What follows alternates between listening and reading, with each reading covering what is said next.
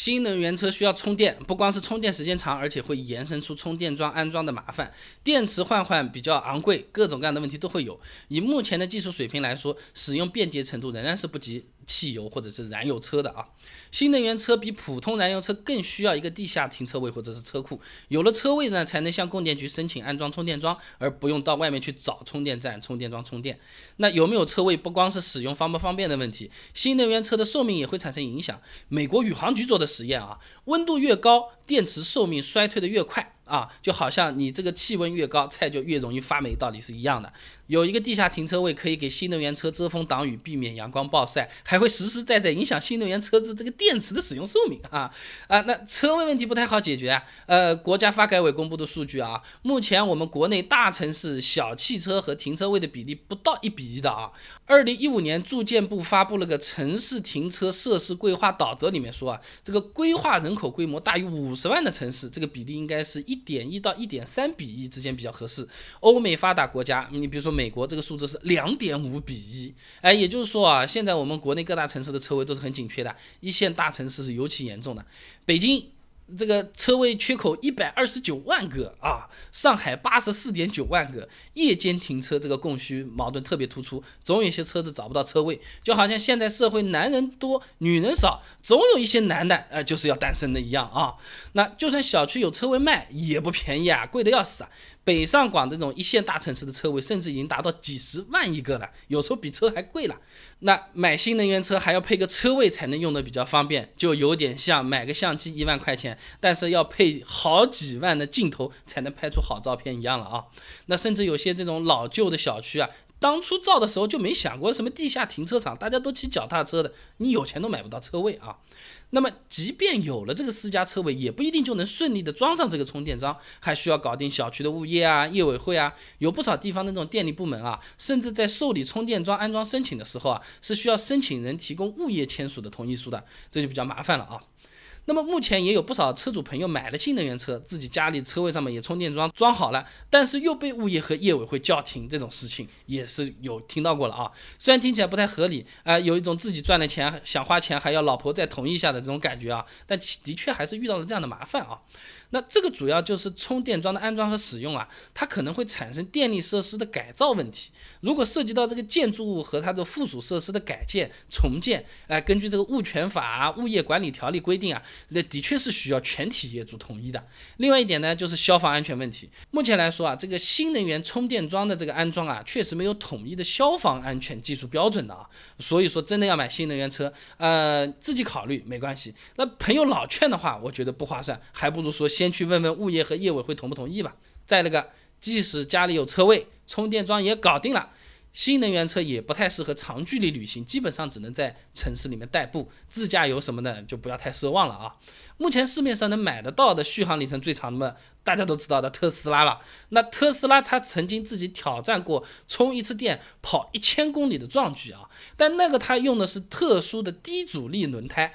不开空调，以每小时四十公里的速度巡航啊，才做到的。这就是好像我们买手机一样的瞎扯淡。手机说我超长待机一星期，你要把屏幕关掉，后餐程序全部停掉，一个电话也不打。就放在那边，这么测出来的那没用的。等到实际上用起来的时候，这有可能就是每天都是要充一次电的。虽然宣传的时候说，哎，我有一个星期好待机的，差不多。顶配的特斯拉 Model S P 一百 D，实际续航里程也就是五百多公里，还要受路况影响，这已经是目前新能源车子的极限了啊。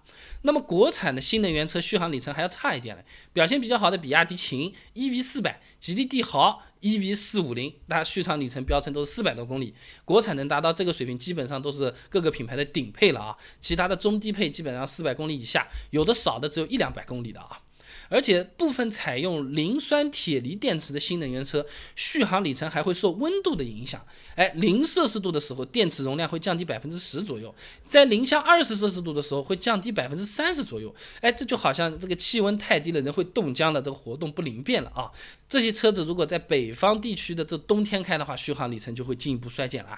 那就算是买个高配车型，有个四五百公里的续航里程，但想想自己是不是有这种手机电量小于百分之二十就会焦虑的这个情况啊？电池变成红的，是不是会紧张要找充电宝、找电池啦？电动车也是一样的，你标称四百公里，估计还剩一百公里的时候，大多数朋友都要开始。到处找地方找充电桩了，对不对？所以目前来看，开新能源车长途旅行还是比较辛苦的啊。那刚才是容量和距离，对吧？充电时间也是会影响新能源车使用不使用的，而且啊，限制这个动力电池充电时间的因素啊，和这个电池本身技术有关之外，还和充电桩和电网有影响啊。就好像菜啊好不好吃，除了本身你这个菜新鲜不新鲜之外，你这个火候、烧法、刀工、摆盘啊，都会影响口味的。继续把特斯拉拿出来说，Model S P 八五 D，三十分钟内充满百分之八十是需要这个充电桩的功率达到一百四十九点九千瓦的。那么特斯拉超级充电桩的功率也就是一百二十千瓦，这个功率基本上已经超越市面上所有的充电桩了，也达不到半小时充百分之八十的这个地步啊。所以以现在的情况要达到充电五分钟开车两小时，相对难度还是比较大的。哪天步步高来做汽车，我看好啊。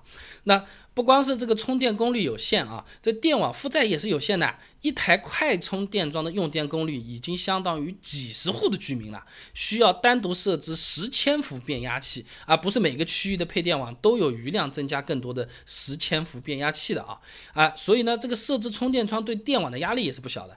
你就好像烧饭的时候，原来是三个人吃，那烧了三个人的饭，突然来几个客人。电饭煲不够大了，那怎么搞搞？要烧两次就很麻烦，烧不出来了，人家菜都吃完了。所以说呢，这个新能源车的充电速度啊，在未来的几年内啊，是不太会有很大的这种突破了啊。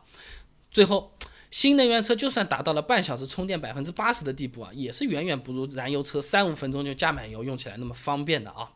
然后呢，就说一个比较现实的头疼的问题啊，充电卡不通用。那就像燃油车，我们开汽车加油嘛，基本上快没油了，不附近找一个加加，不一定就是家门口的那个一定常去，对吧？新能源车肯定也有出门在外需要充电的这种情况的，对吧？那这个问题就是卡不通用啊。现在的充电站啊，它就像手机 SIM 卡一样的，有联通充电站、移动充电站、电信充电站，互相还不好用的。